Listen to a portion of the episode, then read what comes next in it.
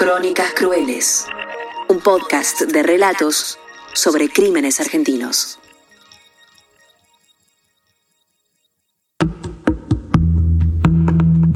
Francisco Laureana estaba muy ocupado tallando madera en su casa prefabricada de tortuguitas.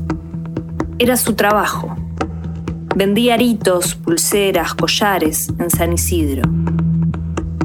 Cuando se hicieron las 17 horas del miércoles 26 de febrero de 1975, dejó todo, como si algo en la memoria le hubiera saltado de sorpresa anunciándole una tarea olvidada. Es que Laureana, todos los miércoles y jueves a las 6 de la tarde, hacía cosas en secreto. Se cambió, se acercó a su esposa y le dijo, voy a salir. Cuídate. Y que los nenes no anden solos por la calle. Andan muchos sátiros sueltos.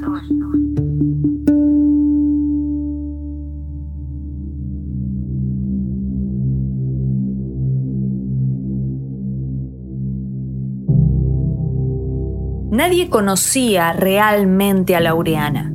Había llegado hace unos meses con su familia desde Corrientes. Allá un hermano mayor le enseñó el oficio de la artesanía y un cura lo hizo seminarista. Su madre lo había internado de chico para que termine la escuela. Aquella soledad lo hizo un hombre retraído. A todos los tomó por sorpresa cuando anunció su viaje impostergable a Buenos Aires, aduciendo necesidad de trabajo. Fue raro, pero le creyeron.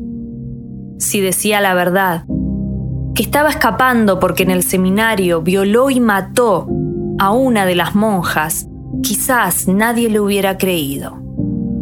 En el conurbano comenzó a matar en noviembre del año 1974 y su zona de preferencia era San Isidro o San Martín. Cada miércoles y jueves a la tarde se subía a su Fiat 600 y comenzaba a deambular. Buscaba casas grandes, con piletas y mujeres tomando sol. No tenía preferencia de edades, niñas, jóvenes o adultas. Como aquella Tana, de 45, a quien sorprendió en la parada de la línea 60 y mató en un baldío cercano. Pero en las noticias poco se hablaba de eso. Quizás porque 1975 fue un año de civiles, guerrillas y paramilitares. Las crónicas de Isabel Perón, la inflación del 330% y los más de 800 muertos por la lucha política tapaban todo. Celeste Cabral es profesora de literatura egresada de la Universidad de La Plata. Actualmente investiga las nuevas memorias sobre el femicidio que emergen en la literatura latinoamericana y cómo eran ocultos por la sociedad. Hay una novela de la escritora argentina Selva Almada que se llama Chicas Muertas, es de 2014 y trabaja con tres casos de femicidios en un registro en algún sentido autobiográfico, pero también de sobre todo de no ficción. Y son tres femicidios ocurridos en los años 80 uno de ellos es el de María Luisa Quevedo, eh, que ocurre en el mismo momento en que, en que está sucediendo la asunción de Ricardo Alfonsín en, en 1983, en plena euforia democrática, digamos. Y lo que señala justamente Selva Almada es ese contraste entre entre un momento de, recuperación de, esperanzas en las posibilidades de la política y estas muertes que, quedan debajo de la, de alfombra, que pasan desapercibidas, que son silenciadas, que son omitidas. Hay un autor francés que es Michel Pollack que trabaja la idea de memorias subterráneas y la idea de que hay em, grupos sociales que en determinados contextos históricos no tienen la posibilidad de, imprimir sus memorias respecto al pasado reciente en una memoria más colectiva sino que tienen que, permanecer en un lugar más subterráneo y, conservar su memoria de, las injusticias en, un lugar subterráneo. Y creo que eso es en gran medida lo que ha ocurrido con los femicidios y con la, resistencia de las mujeres.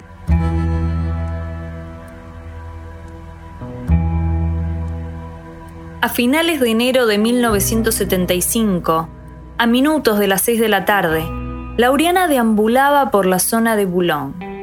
La señora Álvarez salió al almacén y sus dos hijas de 5 y 7 años quedaron en la casa.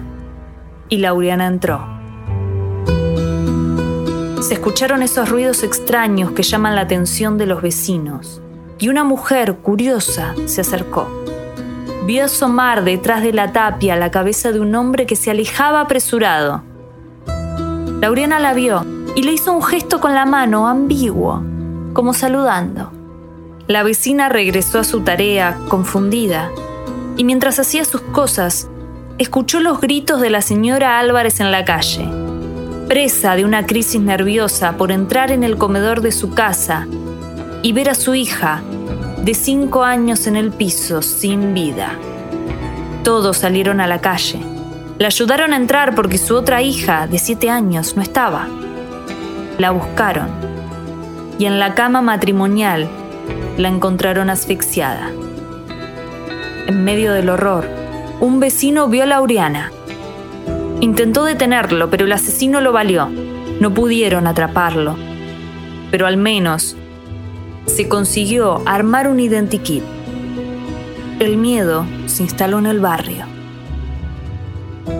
Entre una especie de misticismo y verdad, circularon panfletos advirtiendo la presencia del violador serial, o mejor dicho, de un sátiro asesino, como se los llamaba en esa época.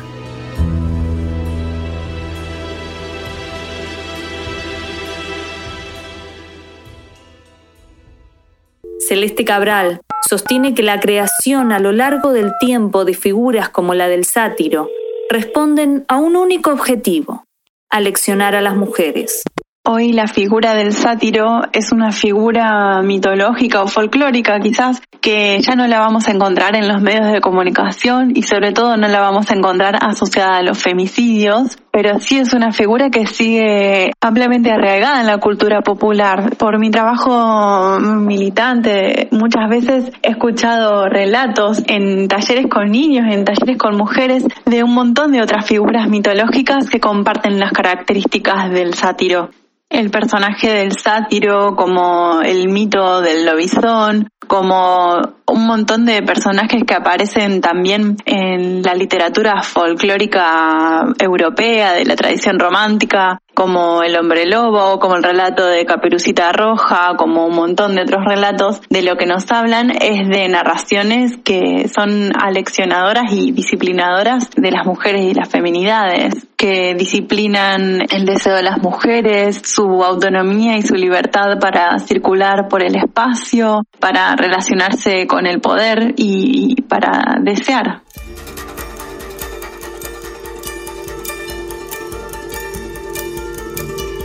La cacería no fue sencilla. Los policías pusieron varios anzuelos. Mujeres policías con pelucas rubias o chicas tomando sol en las piletas. Colocaron en las paradas de colectivos, almacenes y bares el identikit con una descripción. Un metro setenta de estatura, pelo castaño claro, acento norteño y cutis oscuro. Los teléfonos de las comisarías comenzaron a sonar, pero no lo encontraban. Hasta ese miércoles, 26 de febrero de 1975, a la tarde.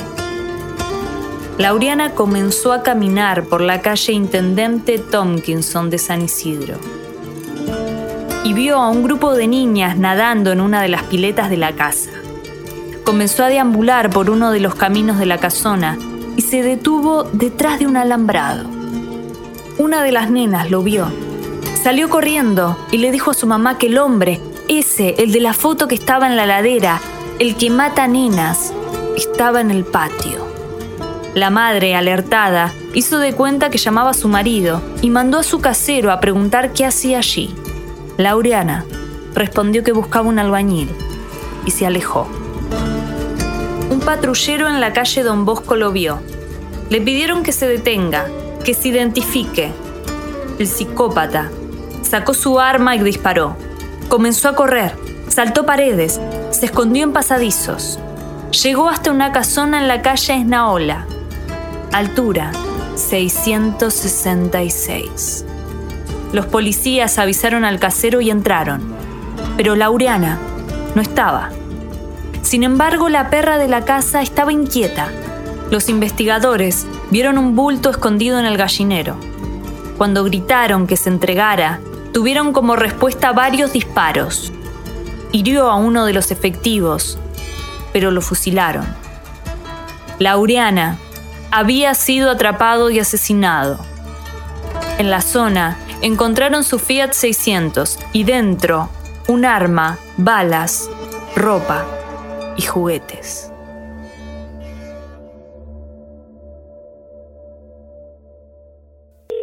Celeste Cabral explicó por qué en la sociedad actual la idea del sátiro fue dejada atrás a 45 años de los episodios del sátiro de San Isidro, ya casi medio siglo, y atravesando hoy esta cuarta ola feminista en Argentina y en América Latina, esta revolución de las hijas, y pensando sobre todo en movimientos como el Me Too o en Argentina su réplica que estuvo protagonizada por las actrices argentinas, se vuelve muy evidente y resultan muy lejanas estas figuras que, que, utilizaba la prensa por aquella época como la construcción de la figura de un sátiro, ¿no? Se nos hacen muy lejanas porque lo que representan es esta idea de patologizar al perpetrador, patologizar al femicida, al agresor y el femicida de esta manera viola, mata, comete una serie de delitos, pero pareciera quedar eh, bajo esta figura del sátiro amparado de que se le adjudique cualquier tipo de responsabilidad. Esta figura que lo patologiza hace que sea casi inevitable que cometa estos crímenes del orden de lo sexual.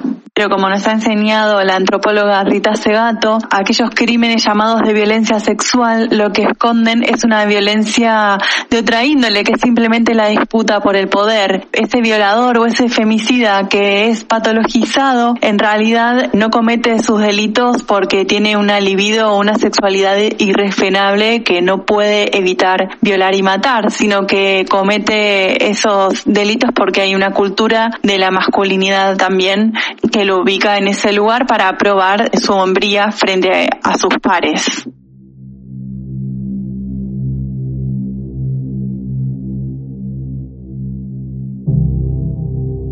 Nunca pudo confesar, pero la prensa le adjudicó la violación seguida de muerte de 15 mujeres. Su madre, aquella que lo encerró en el seminario católico en Corrientes, solo atinó a decir que su hijo no era un sátiro y cuando la noticia llegó a su esposa, María Romero, de 21 años, ella explicó que era un buen padre, que quería a sus hijos, pero no pudo explicar lo de la bota escondida en el placard, esa donde encontraron aritos, pulseras y otros objetos que pertenecieron a sus víctimas. Es que como todo psycho killer auténtico, Laureana guardaba cosas de sus torturadas para intentar volver a sentir aquel goce que lo invadía cada miércoles y jueves cuando se hacían las seis de la tarde y dejaba todo lo que tenía que hacer para salir a matar.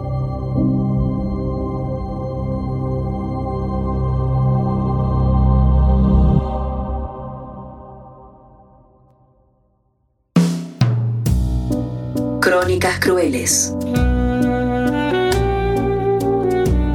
Un podcast de relatos sobre crímenes argentinos. Este episodio fue narrado por Marianela Ríos. Investigación y entrevistas, Alan Benítez. Edición, Charlie Escalante.